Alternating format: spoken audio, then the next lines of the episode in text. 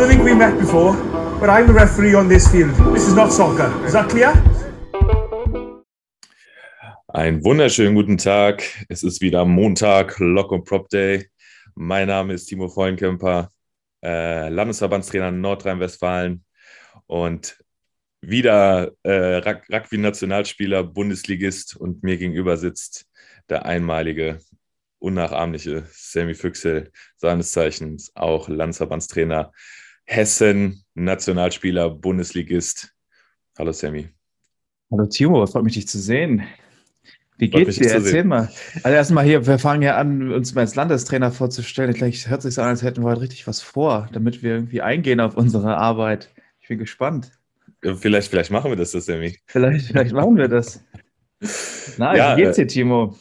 Ich habe dich ja jetzt schon sechs Tage nicht gesehen, sieben Tage. Ja, aber dafür dann eine Woche zu dolle, ne? Dafür ja. eine Woche. Nee, mir geht's gut. Ich habe mich äh, erholt. Ich habe mich wieder äh, recovered, wie man das so äh, neudeutsch sagt, von, der, von einer äh, super anstrengenden Trainingswoche im wunderschönen Heidelberg. Aber nicht für uns, Sammy, sondern äh, für unser Nachwuchs. Für die Zukunft Deutschlands. Für die Zukunft Deutschlands. Ja, wir waren in. in ne, erstmal muss ich fragen, Sammy, wie geht's dir denn? Ist alles in Ordnung? Hast du dich auch erholt? Ja, also ich, mir geht's äh, auch äh, dementsprechend, ich, mir geht's gut. Ich bin auch etwas ausgelaugt, sage ich mal, von einer sehr anstrengenden äh, Arbeitswoche, wie du bereits schon äh, angeteasert hast. Aber ja, es war ein, eine sehr ereignisreiche Woche in Bezug auf weitere Ideen, Nachbearbeitung, Vorbearbeit, äh, Vorbereitung von anderen Dingen, die mit Rugby zu tun haben. Ähm, ja, es ist alles, man merkt richtig, es, es tut sich was und das ist, das ist schön. Dann erklär doch mal gerade, wo wir uns befunden haben letzte Woche. Also beziehungsweise ist jetzt ja fast schon zwei Wochen her. Äh, Richtig. Sag mal, sag, sag, sag doch mal, wo waren wir denn? Ja, wie du gerade schon gesagt hast, waren wir in der wunderschönen Stadt Heidelberg. Ähm, haben wir beide sehr lange da gewohnt und ich habe jetzt erst so richtig wertschätzen können, äh, wie schön es da ist und was wir für tolle Infrastrukturen in Bezug auf Rugby haben.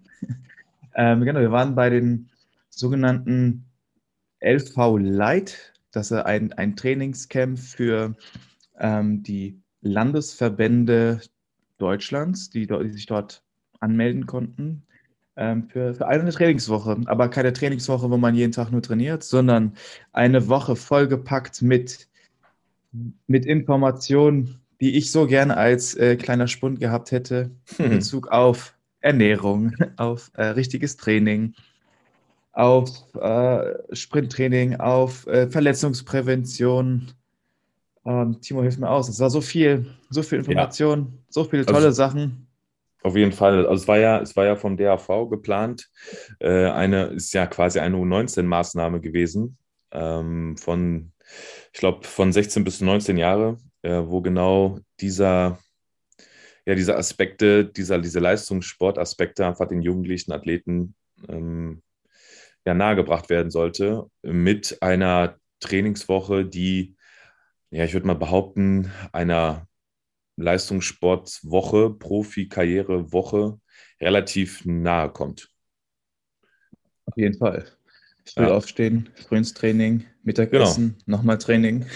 Genau, Seminare äh, oder dann halt eben, äh, wenn du studierst, dann noch irgendwie deine, deine Studiensachen dann äh, durcharbeitest, aber das kam relativ nah an dem, oder äh, kam relativ nahe dem, was wir damals auch in unserer äh, damaligen Wild-Rugby-Profi Wild Titans-Zeit äh, erlebt haben. Ja, ja es, war, es war ein relativ ja, äh, sehr anstrengende, strukturierte Woche, dass wir wirklich damals, ähm, ja, wie du sagst, im, im, Profitum genauso schon erlebt haben. Und es war unglaublich, also super wertvoll für, für Athleten in jungen Alter zu sehen, wo die Reise hingehen kann, wie sich so ein Tag, wie sich so eine Woche anfühlt. Ähm, ja, und was, was so für Möglichkeiten mit sich bringt. Und das war wirklich, ich würde mal sagen, eine, eine, sehr, sehr erfolgreiche Woche. Nicht nur im Hinblick auf ähm, das Heranführen von jungen Athleten, sondern auch für den Austausch zwischen äh, anderen Landestrainern, zwischen den Verantwortlichen vom Dachverband. Ähm, ja, ich meine, das war jetzt die zweite Auflage, soweit ich weiß. Ja, ich glaube, letztes Jahr gab es sowas auch schon mal. Äh, ich war, wir waren ja letztes Jahr gar nicht da. Da waren ja unsere Vorgänger höchstwahrscheinlich dann da. Oder ich weiß, dass mein Vorgänger da war. Ähm, war gar nicht vertreten. Gar nicht vertreten.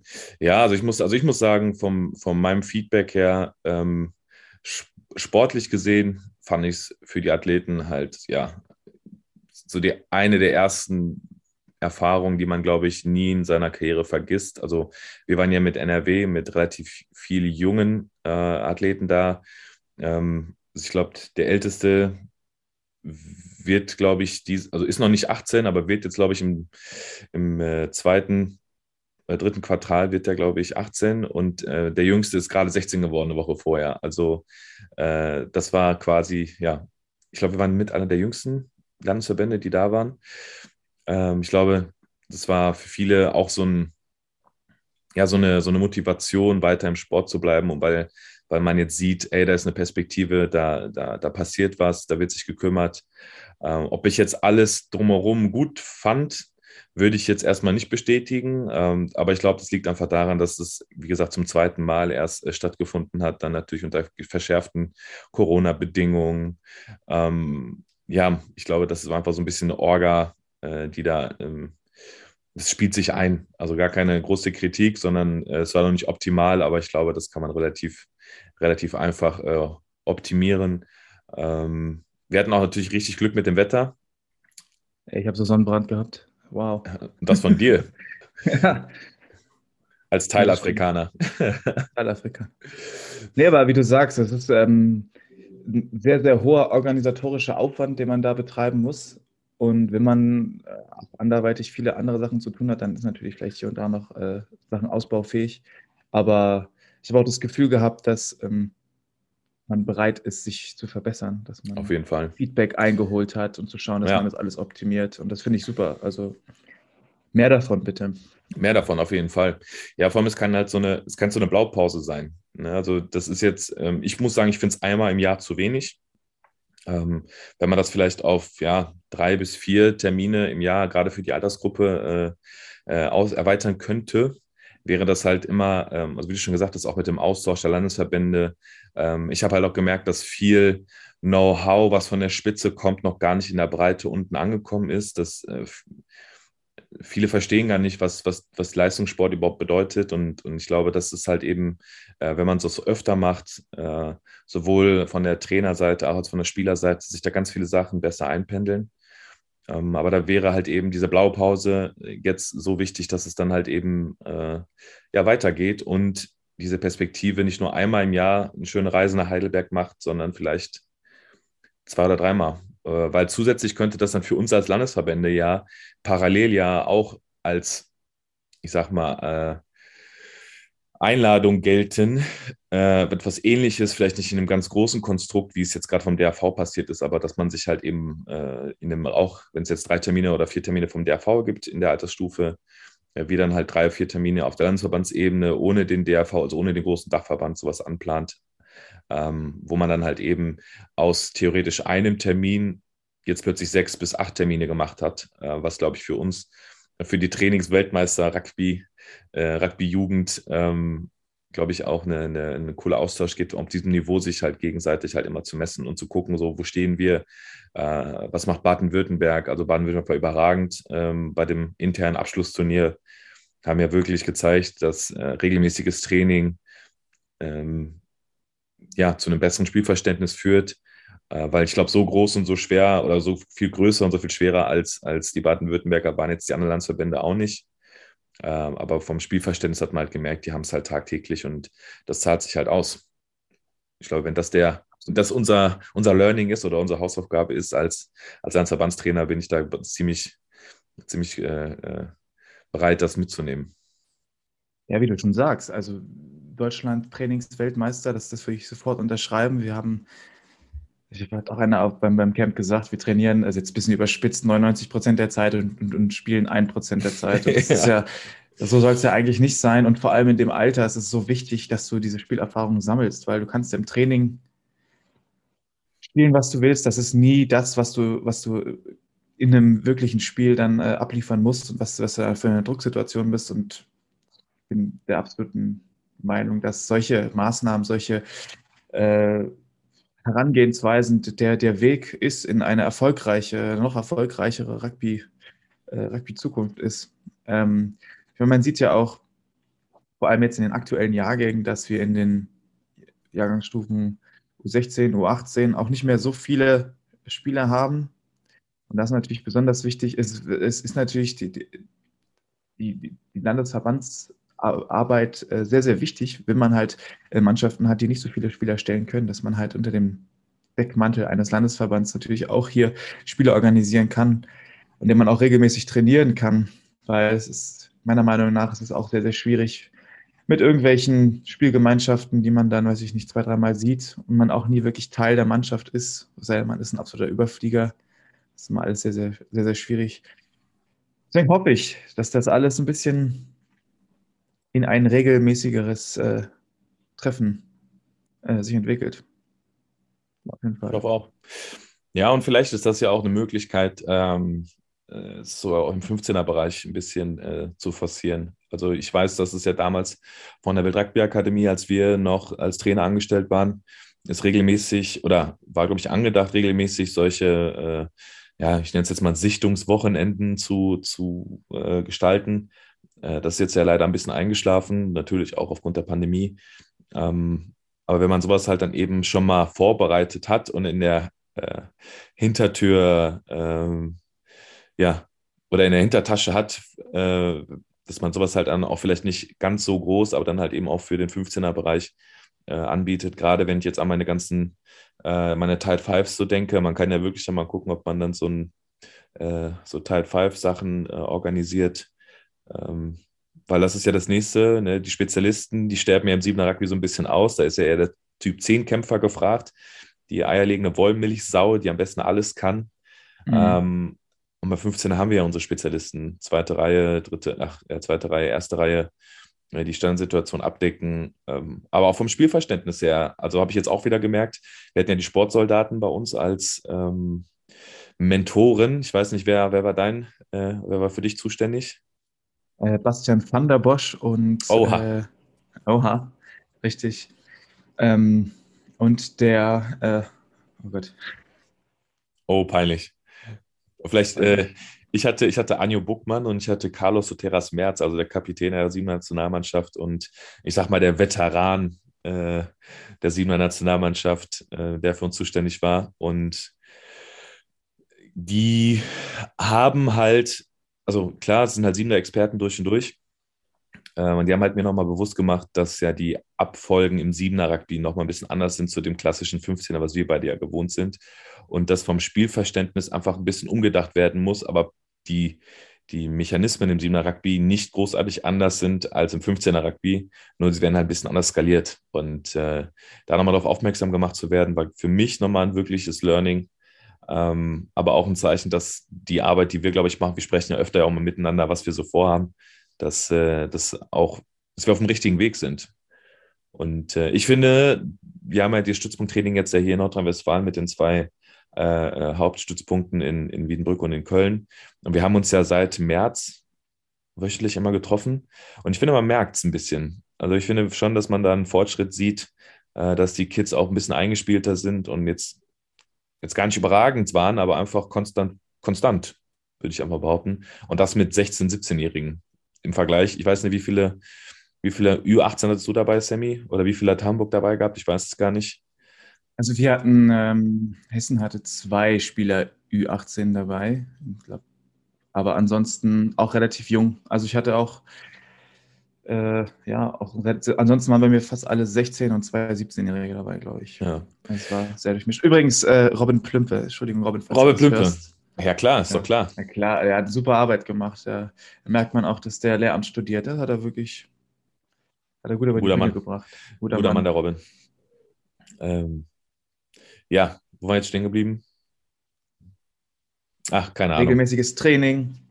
Also was ja. bringt, dass der Übertrag 7er und 15er, dass das natürlich ein bisschen anders ist. Vieles ist ähnlich, aber dass du auch darauf aufmerksam geworden bist, dass es hier und da andere Herangehensweisen gibt. Und das, das hat man aber auch im Spiel gemerkt. Aber das hat man auch gemerkt, dass das auch relativ gut umsetzbar ist, wenn man dann wirklich einen Gegner hat, dass man so auf bestimmten in so bestimmten Situationen bestimmte Sachen, die man im 15er macht, nicht machen kann im, im 7er. Das haben natürlich dann auch viele Spieler gemerkt, oh, ich kann ja, wenn ich der erste Ballempfänger bin, gar nicht großartig nach vorne laufen, sondern ich schau mal, dass ich den Ball erstmal da weg, äh, weiter rausspiele, um mich dann wieder anzubieten. Das war, glaube ich, für viele Spieler ein Learning und das war natürlich auch, auch sehr gut möglich, wenn man dann auch wirklich äh, Druck verspürt hat in der Verteidigung. Man hat gemerkt, ey, ich kann jetzt nicht noch drei Meter laufen. Wenn ich das mache, dann sind meine, äh, ich meine Mitspieler in, in, in Gefahr gebracht und mich selber. Und das war. Aber lass uns da doch mal gleich noch weiter drauf eingehen, weil mein Kaffee ist gerade leer. Und dann können wir gleich, glaube ich, noch mal ein bisschen äh, philosophieren. Philosophieren, let's go.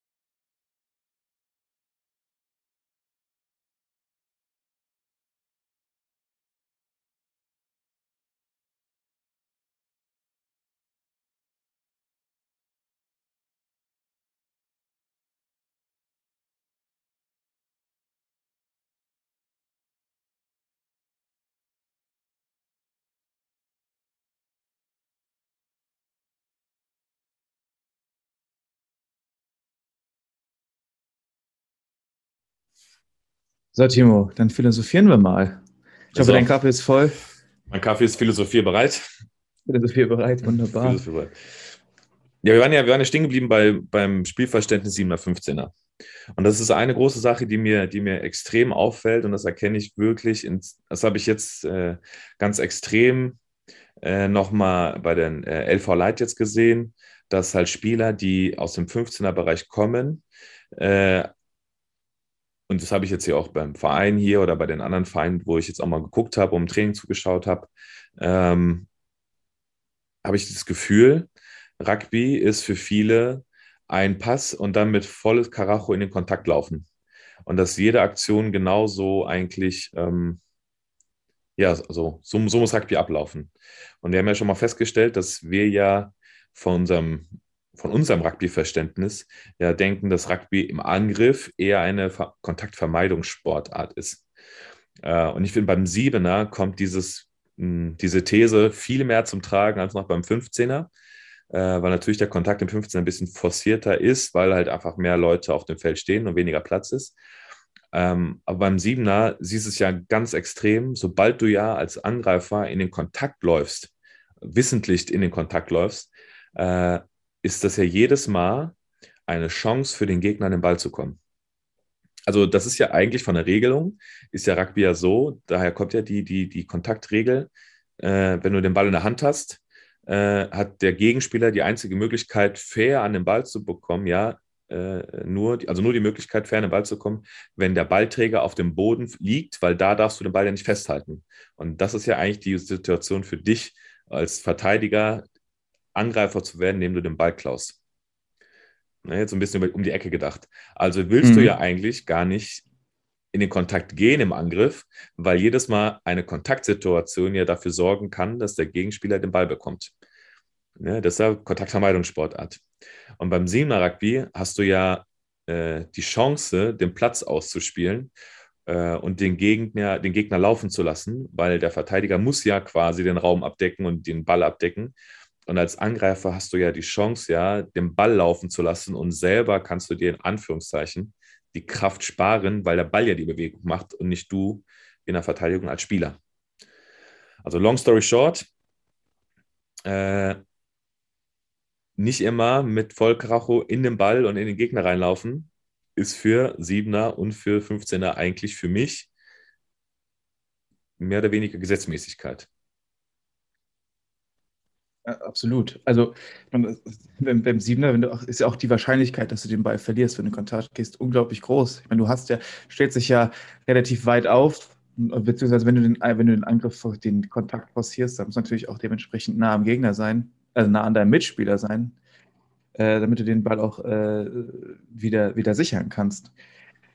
Und äh, ja, beim, ich meine, beim, beim 15er äh, brauchst du natürlich vielleicht hier und da mal einen Kontakt, aber du solltest immer die Möglichkeit haben, was mit dem Ball zu machen.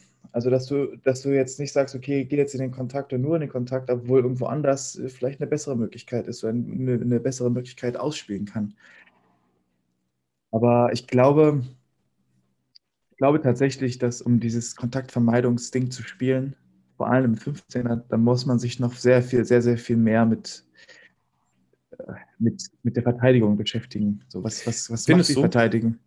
Find Ja, also ich meine, nicht. mit, mit der gegnerischen Verteidigung. Was mir gibt mir, wenn ich über, wenn ich sehe, ich meine, das glaube ich über, habe ich mein Leben lang so mitbekommen, dass du irgendwelche Passübungen oder sonst irgendwelche Übungen in der Regel ohne Gegner machst. Und wenn du was mit Gegner machst, dann spielst du in der Regel nur in Anführungszeichen Hände. Du versuchst den Ball dann irgendwie weit rauszubekommen, aber du, du so wirklich gegen eine Wand anzulaufen und aus einer Wand quasi so ein kleines Loch noch größer zu machen, habe ich selber nie oft erlebt. Ich selber als, als Profispieler. Ja, ja. Und das, und das ähm, ich glaube, da fehlt auch wieder dieser, dieser Übertrag für, für Spieler, um zu verstehen, wir haben jetzt hier so ein Setup. Ich habe jetzt mit, mit dieser Formation, in die wir uns aufstellen, habe ich theoretisch die und die und die und die Möglichkeit. Aber wenn ich diese Möglichkeit nie live sehe unter einer Drucksituation, dann kann ich auch mein Spiel dementsprechend gar nicht äh, anpassen. Aber du hast jetzt gerade ein Stichwort gesagt, da wollte ich mich drauf hinaus, das ist nämlich Formation, also unsere Spielformation. Ähm, es gibt ja jetzt die wildesten Überlegungen und äh, früher haben wir noch in der, in der äh, U, was war das, U16, U18 noch äh, das Mouvement General gespielt, ne, wo man halt immer um die Ecke läuft und immer als Stürmer besonders hart arbeitet und man versucht eigentlich durch die Geschwindigkeit äh, ein, sich einen Vorteil gegenüber der Verteidigung im Angriff zu, äh, zu schaffen, indem man halt möglichst schnell immer um die Kontaktpunkte rumläuft und quasi eine Seite ausspielt, bis halt eben die Auslinie halt kommt. Und das dann gleich wieder zur anderen Seite. Und wenn sich dann irgendwann die Situation äh, äh, oder die, die Gelegenheit äh, präsentiert, mit der Hintermannschaft an, anzu, anzugreifen, weil irgendwo eine Überzahl äh, geschaffen wurde, dann wird der Ball eben schnell rausgespielt auf die Ecke und die Ecke hat versucht, auf Außen irgendwas zu zaubern. Das, also damit sind wir ja groß geworden. Äh, Jetzt hat man sich ja überlegt, äh, dass es ja äh, vom Profi-Rugby sich so ein bisschen oder aus den britischen, aber ich glaube, Südhemisphäre ist, glaube ich, auch, beim Premiership weiß ich auf jeden Fall, also aus England, Südhemisphäre glaube ich auch, dass man sich das Spielfeld ein bisschen aufteilt und sagt, hey, pass auf, wir spielen jetzt nicht nur immer nur von links nach rechts, sondern wir haben 1, 2, 3, 4, 28 Kanäle und teilen das Spielfeld längs in Längsrichtung auf. Und bestimmte Stürmer zum Beispiel bespielen immer nur quasi einen Quadranten oder eine Hälfte des, des, des Spielfeldes, damit man halt eben so ein bisschen ja, die Breite des Spielfelds ausnutzt und wegkommt von dem, wir laufen kreuz und quer, sondern wir sind immer nur äh, auf diesen Vorwärtsdrang bedacht. Äh, und jetzt kommen ja Leute und sagen, naja, ich spiele jetzt im, äh, wir sind acht Stürmer und wir spielen immer 2-2-2-2 und haben dann quasi in jedem Quadranten immer zwei Stürmer und spielen damit. Oder man sagt, hey, wir haben zwei Außen, vier in der Mitte und zwei nochmal Außen. Okay, oder manche sagen, wir spielen mit einfach nur vier und vier und teilen uns dann quasi die Stürmer halt dann immer so auf und die Hintermannschaft spielt dann im, äh, in den freien Räumen, in den freien Quadranten dann das, was sie spielen möchte. Ja, aber die Frage ist ja eben, wie nutze ich denn das System, um dann genau in diese, in diese, also welche Vorteile hat dieses System und wie nutze ich diese aus? Und dann komme ich zu dem Punkt, naja, ne, wie du sagst, ich habe eine Passübung und ich habe jetzt einfach, keine Ahnung, ich stehe, ich laufe mit drei Leuten gegen zwei Verteidiger, spiele nur schnelle Hände, aber im Spiel passiert die Situation einfach so gut wie nie. Na, was bringt mir jetzt diese Passübung? Einfach nur des Passes wegen, also wegen, um Handling zu trainieren? Naja, gibt es ja nicht andere Möglichkeiten? Oder versuche ich jetzt diese, äh, mein System, was ich ja spielen möchte, also ich habe ja einen Grund, warum ich sage, ich mache 2-2-2-2 oder 0-4-4-0 oder 1-3-3-1. äh, dass ich jetzt sage, okay, wir spielen in diesem System, bauen wir eine Übung auf und damit ist ja der Übertrag zum Spiel, dass ich sage, hey, wir wollen eigentlich, dass ihr Stürmer zum Beispiel ähm, Lücken attackiert. Also wie kriege ich jetzt quasi mit meinem, also wenn ich sage, Stürmer, hier nimmt mal den Ball, lauf den Kontakt rein, wie komme ich denn weg davon, einfach stumpf mit der Schulter im Kopf voran in die Wand zu laufen, sondern versuche da in meiner kleinen Mini-Unit was zu kreieren. Ja, wird nicht trainiert. Ich glaube, ich habe noch auch in meiner ganzen Rugby-Karriere noch nie einen Trainer gehabt, der genau diese spezifische Situation genommen hat und versucht hat, da äh, den Spielern Sicherheit zu geben, was sie da machen sollen. Und dann kommt da jetzt dieses neue Rugby League-Phänomen, dass man ja quasi äh, äh, immer zwei Optionen hat. Also man hat den Ballträger, jemand, der eine kurze An- oder einen kurzen, kurzen Pass spielen kann oder ein kurzes Angebot läuft und im Hintergrund eigentlich den Hintermannschaftsspieler, der quasi dann den Ball von dem Ballträger vom Stürmer halt bekommt und den Ball dann weiter in den nächsten Kanal zu bringen. Äh, hört sich jetzt sehr kryptisch an, aber ich glaube, wenn die einen oder anderen das jetzt gerade hören, wissen sie, was ich meine. Äh, aber diese Situation wird halt nicht trainiert im Spiel. Also da hast ich, ich keine Übung, keine Übung, ach, äh, kein, nicht, es wird im Training nicht äh, forciert trainiert, um halt eben eine, eine, eine, eine Sicherheit, eine, ja, auch eine Systematik der verschiedenen Prozesse ähm, äh, zu, zu kreieren, um halt den Spielern Sicherheit zu geben, worauf es eigentlich ankommt. Aber ich glaube, also ich bin da vollkommen deiner Meinung. Ich glaube, was da für, für viele wahrscheinlich das Problem ist, ist diese Systematik, zu sagen, ja, ich kann das doch jetzt nicht so vorplanen. Es kann doch nicht sein, dass ich das jetzt so und so machen muss und dass ich, wenn ich eine Situation im Spiel erkenne, dann genau weiß, was ich dann aus der Situation machen muss. Ich glaube, da sind auch viele Menschen, die da so, sich so ein bisschen gegen sträuben, weil sie vielleicht mit, äh, mit Planstrukturen vielleicht negative Erfahrungen gemacht haben, weil es einfach nicht funktioniert hat. Aber ist das eine Planstruktur? Nee, eben nicht. Also ich, ich sage ja, äh, ich bin absolut deiner Meinung, dass man solche äh, Teile des Spiels äh, trainieren muss, forcieren muss und man merkt dann, auch selber als, als Trainer, wenn man vielleicht noch gar nicht so weiß, was sind denn so die Keypoints? Was, muss denn, was müssen denn die bestimmten Spieler machen in dem bestimmten Moment, damit es funktioniert? Weil ich glaube, das ist das große Problem, dieses Know-how. Vor allem, wenn man, wenn man von so einem Dreierpot spricht. Wir sind, wir sind ja immer die, die sehr, sehr schnell anlaufen und einfach nur den Kontakt forcieren. Aber was ist denn mal mit, einem, mit, mit verschiedenen Geschwindigkeiten von verschiedenen Spielern? Was hat das für Auswirkungen auf die Verteidigung? Was kann ich denn überhaupt kreieren? Und das sind halt so Geschichten, da, da fehlt einfach das, das Know-how, weil es noch nie so gespielt worden ist. Das sieht man vielleicht, wenn man sich jetzt die Irish Lions anschaut oder was ich nicht anderes äh, Rugby, dann sieht man, dass das irgendwie funktioniert, aber man weiß nicht genau im Detail, ja, warum hat das denn jetzt funktioniert? In welcher Situation befindet sich denn der und der Spieler? Was für eine Drucksituation? Und ich glaube, da brauchen wir so ein bisschen Aufklärung, um unser Rugby-Spiel so ein bisschen äh, nach, nach vorne zu bringen. Also ein bisschen ja. angriffslustiger äh, aufzustellen. Ja. Also und da, und da ist, schließt sich für mich wieder der Kreis an diese Ausbildungscamps von der LV Light oder, oder von wem auch immer, dass man äh, äh, genau da diese, ja, diese, genau diese Punkte, die du gerade gesagt hast, wie das Spielverständnis, was, was äh, nicht äh, so in der Rugby-Community verbreitet ist, wie kriege ich das jetzt auf die Spieler umgemünzt? Weil die sind ja das, was ich ja im Endeffekt, also die sind ja die, die spielen müssen. Ich als Trainer stehe auf Außen und kann ja eigentlich nicht mehr eingreifen. Ähm, Außer mit vielleicht ein, zwei Keywords oder Keypoints, die ich halt in der Halbzeitpause oder in der Wasserpause kurz reinwerfe. Aber das Spiel, das generelle Spielverständnis müssen ja die Spieler haben. Ja, und ich glaube tatsächlich. Da kommst du aber auch, da hast du ja dieses Problem, was wir, denke ich, in Deutschland auch haben, dass wir bis zu einem gewissen Alter sehr, sehr gut mitkommen. International ja. auch. Ja? U14, weißt du, und hast halt hier und da deine zwei, drei Superstar-Spieler, die du den Ball gibst und aus nichts alles machen können. Und irgendwann verlieren wir diesen Anschluss U16, U17, U18, weil es dann nämlich ein bisschen taktischer wird, weil es dann um Spielverständnis geht, weil du dann nicht mehr mehr großartig durch die Räume durchlaufen kannst. Und dann fehlen uns die Lösungen. Und ja. dann kann auch so ein Superstar-Kind kann vielleicht hier und da einen Stich setzen, aber kein Spiel mehr gewinnen. Das stimmt. Und das ist dann ja, aber ich glaube, das kommt einfach davon, dass wir, dass wir uns äh, äh, Rugby angucken. Also wie du sagst, wir gucken uns das Irish äh, British Lions äh, Spiel an und sehen jetzt da, die machen was. Ne, die machen genau, einer kommt kurz, wir spielen den Ball hinten im Rücken zum Mistspieler. Äh, und jetzt heißt es für uns, jo, das machen wir auch. Also die, ne, einfach nur, die, die, die, die Lions machen das, also machen wir es jetzt auch. Aber die, also, ne, dieser Übertrag, so, ja, warum machen die das? Wieso? Und was passiert da? Was ist das Setup? Wann kann es überhaupt funktionieren? In welchen Situationen macht es überhaupt Sinn, so zu spielen?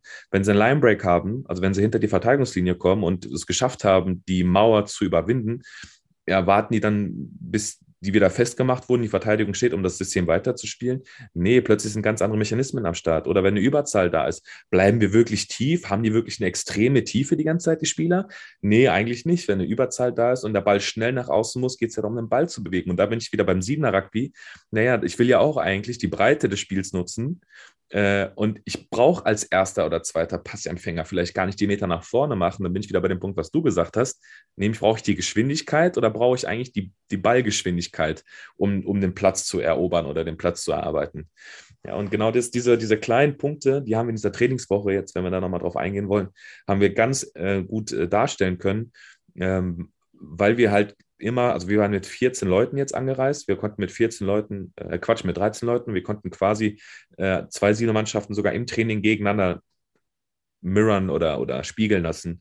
Jetzt haben sie einmal gecheckt, so, ey, wenn da wirklich ein Gegner ist, der Druck macht oder der nach vorne kommt, oh, ich nehme mir selber die Zeit, um einen vernünftigen Pass überhaupt zu spielen. Und sind wir mal ehrlich, jetzt in dem Alter 16, also 15, 16, 17, sind die Pässe jetzt noch nicht so ganz hundertprozentig. Ja, da sind welche dabei, aber manchmal flutscht da so ein Pass auch mal ja, so halb durch die Hände. Okay, wie kann ich denn so eine Situation überhaupt gar nicht gefährlich werden lassen? Und ne, das sind diese ganzen Erfahrungen, die die Spieler brauchen, um dann auf dem Top-Niveau, 15er, 7er Nationalmannschaft, Frauen-Nationalmannschaft, wie auch immer, daneben erfolgreich zu sein. Absolut. Also wir halten fest, wir brauchen Competition. Competition. Wir brauchen Spielverständnis Competition. und Competition. Spielverständnis und Competition. Ja. Ah, Sammy, brauchen wir wieder Kaffee? Letztes Mal Kaffee. Ist schon wieder alles leer. Ja, wir haben uns im Mund schon wieder fusselig geredet. Aber hey. ich muss sagen, sehr, sehr interessante Themen. Und äh, ich glaube, da ist es auch, auch viele Themen, wo man auch in Austausch kommen sollte. Nicht nur mit Verbandstrainern, sondern auch mit Vereinstrainern. Egal ob U14 oder äh, Herren- oder Damenbereich, das ist vollkommen, ähm, vollkommen egal. Also da, da müssen wir irgendwie man muss irgendwie schauen, dass man da ein Angebot schnürt. Aber das muss man natürlich auch erstmal vorher definieren. Das ist natürlich. Äh, Aber da können wir gleich nochmal drauf eingehen. Wunderbar. So, Sammy. Wir haben gerade, wir haben, wir haben noch gerade noch einmal, ab, reden Sie mit mir. äh, ich glaube, das ist ein guter, guter Aufhänger, wo, den wir gerade jetzt einfach mal aufnehmen. Wir haben da gerade darüber gesprochen, wir müssen in Austausch kommen. Äh, und da war jetzt zum Beispiel die LV-Leitmaßnahme sehr cool ähm, weil, also ich weiß nicht, wie es dir ging, aber ich habe zum ersten Mal wirklich unsere Pendants aus den anderen Landesverbänden äh, kennengelernt. Also aus Hamburg, äh, aus Berlin, Brandenburg, äh, Bayern, Hessen. Okay, Hessen, wir kennen uns ja schon. Äh, aber dass man halt eben, mh, hm, ja, auch mal diese Woche auch mal sich da austauscht und auch mal guckt, wie, wie die Philosophien in den anderen Landesverbänden sind. Mhm. Es war absolut notwendig. Und das, wie, wie du auch schon sagst, so, so Austausch. Ich meine, unser Arbeitstag hat ja nicht damit geendet, dass um 18 Uhr der letzte Workshop war, sondern dann hat man sich danach zusammengesetzt und hat angefangen, äh, über alles Mögliche zu quatschen. Wie ja. macht ihr das? Was macht ihr? Wie stellt ihr euch das vor? Wie kriegt ihr die, die Spieler äh, äh, ins Training? Was macht ihr, wenn ihr, keine Ahnung, also große Distanzen habt, um, um, Kinder ins Training zu bekommen. Also allein, dass man da so ein bisschen äh, sich mal umhören kann, wie andere Verbände, Trainer, Manager mit, mit gewissen Problemen umgehen. Ähm, ja, damit wir uns einander helfen, damit wir einander starkes Rugby nach vorne bekommen. Ja, aber ich finde auch, der, der, also so ein kritischer Austausch miteinander ist immer ganz gut. Also vielleicht, vielleicht bin ich ja auch äh, kann, vielleicht sehe ich es auch anders, aber dass man jetzt, äh, ich kann mich zum Beispiel an diesen einen Workshop erinnern, den wir Trainer hier hatten mit äh, dem DRV. Da ging es ja um ein äh, Monitoring-Tool. Und ich habe ich hab ja, prinzipiell halte ich ja genau diese technischen Fortschritte äh, äh ja wirklich für, für, für gut und wichtig, dass wir halt eben auch äh, up-to-date bleiben in unserer Sportart. Weil ich das ist ja auch so ein bisschen, was wir verpasst haben in der letzten Zeit, dass wir äh, mit, mit, der Zeit mitgegangen sind. Aber da, da, da muss man aber auch kritisch fragen dürfen, äh, äh, was bringt uns das, was ist das, wozu brauchen wir das, was machen wir damit?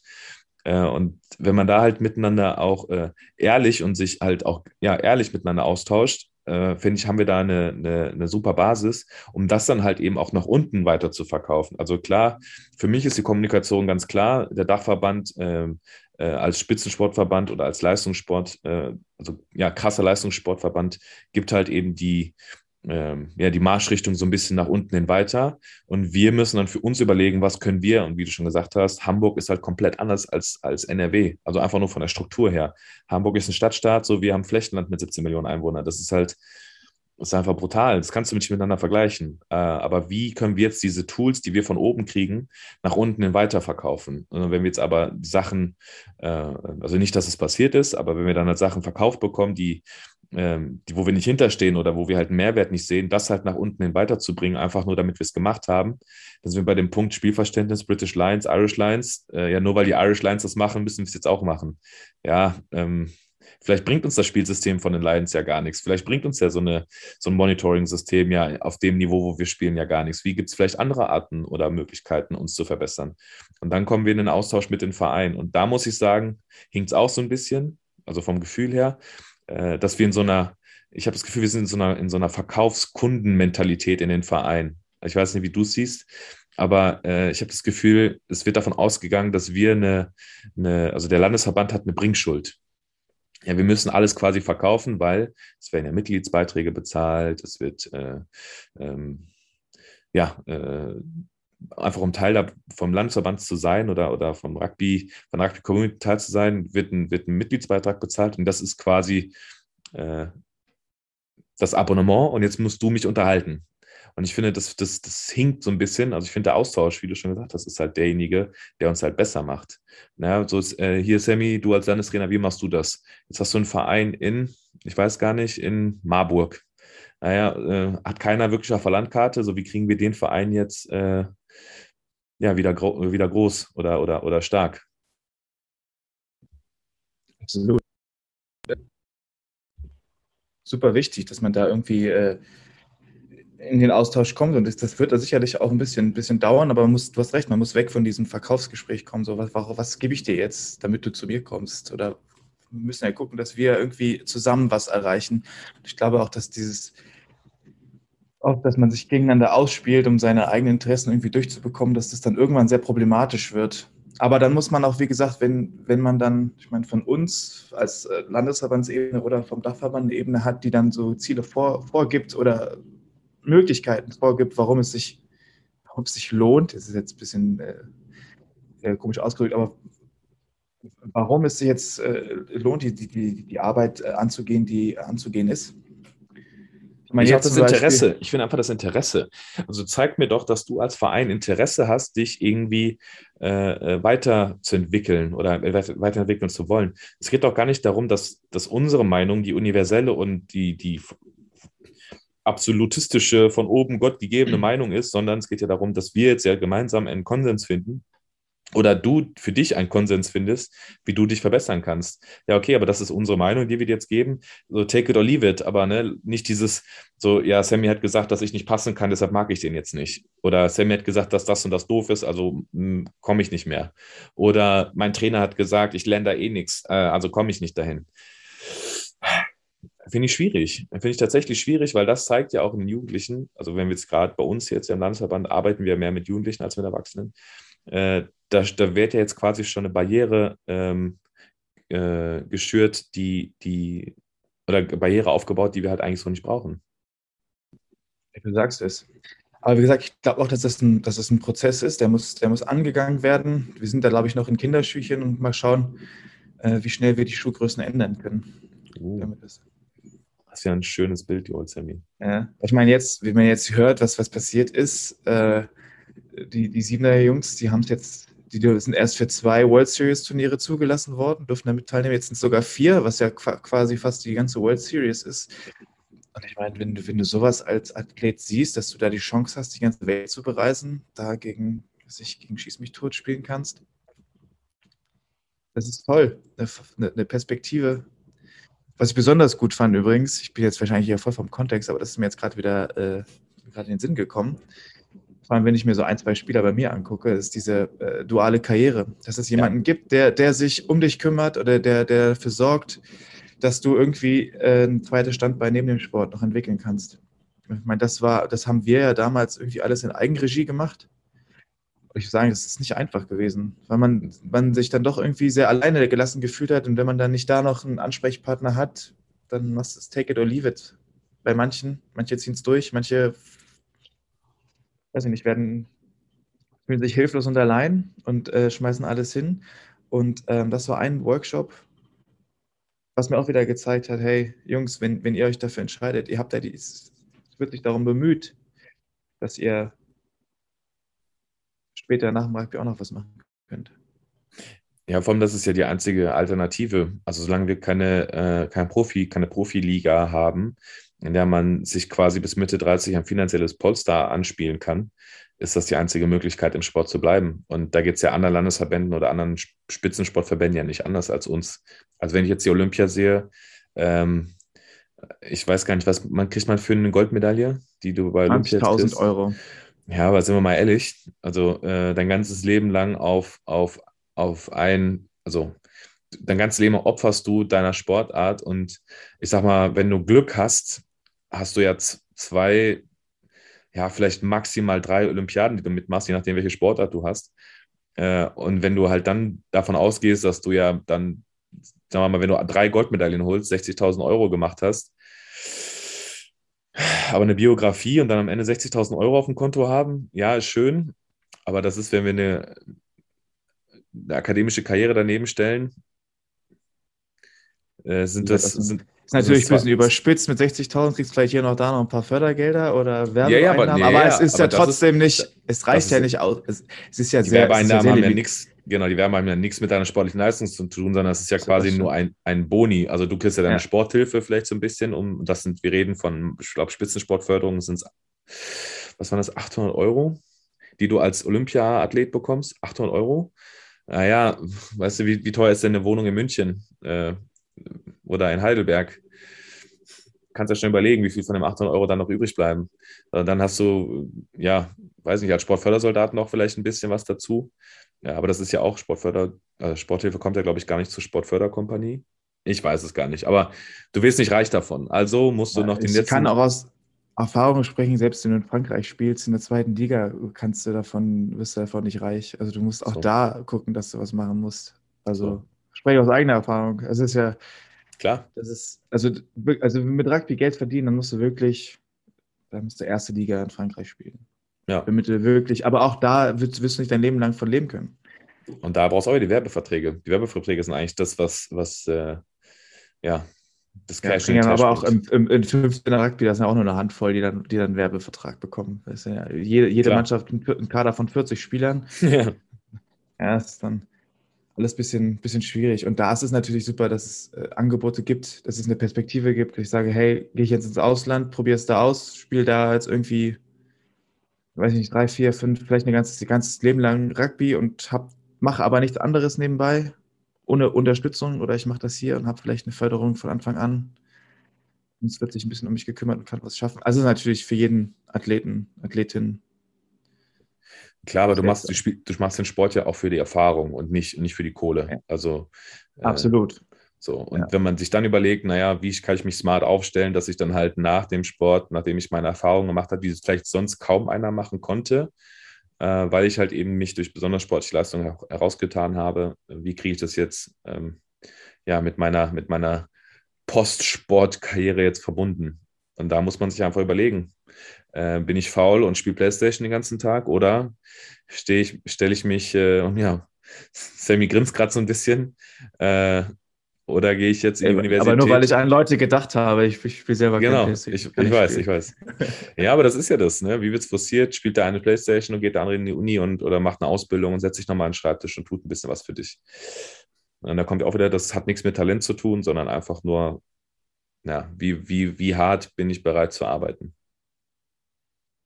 Hard, hard work. Hart. Jo. Ja, das ist alles hard, hard work, was wir heute geredet haben. ja, wirklich. Aber, von- aber, aber von nichts kommt ja nichts. Du musst ja immer, die Spatenstiche sind, sind schon lange gelegt, jetzt geht's weiter. Sammy, jetzt hast du aber ein Phrasenschwein, eine, eine Phrasenschweinmünze nach der anderen jetzt hier quasi in unser imaginäres Phrasenschwein geworfen. Ja, Das ist doch super. Dann haben die Leute sogar ein bisschen hier, bisschen was anzuhören. Du, ohne Fun kein Spaß, ne? Mhm. Ja, Juti, haben wir noch haben nichts mehr, ne? Nee, es war ein Toller Start in die Saison 2021-22. Uh. Und dann Great things to come. Great, Great things, things to to come. come. Gut.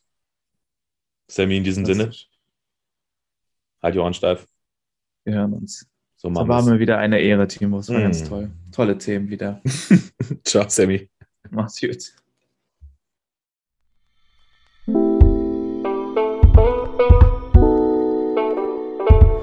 I don't think we met before, but I'm the referee on this field. This is not soccer. Is that clear?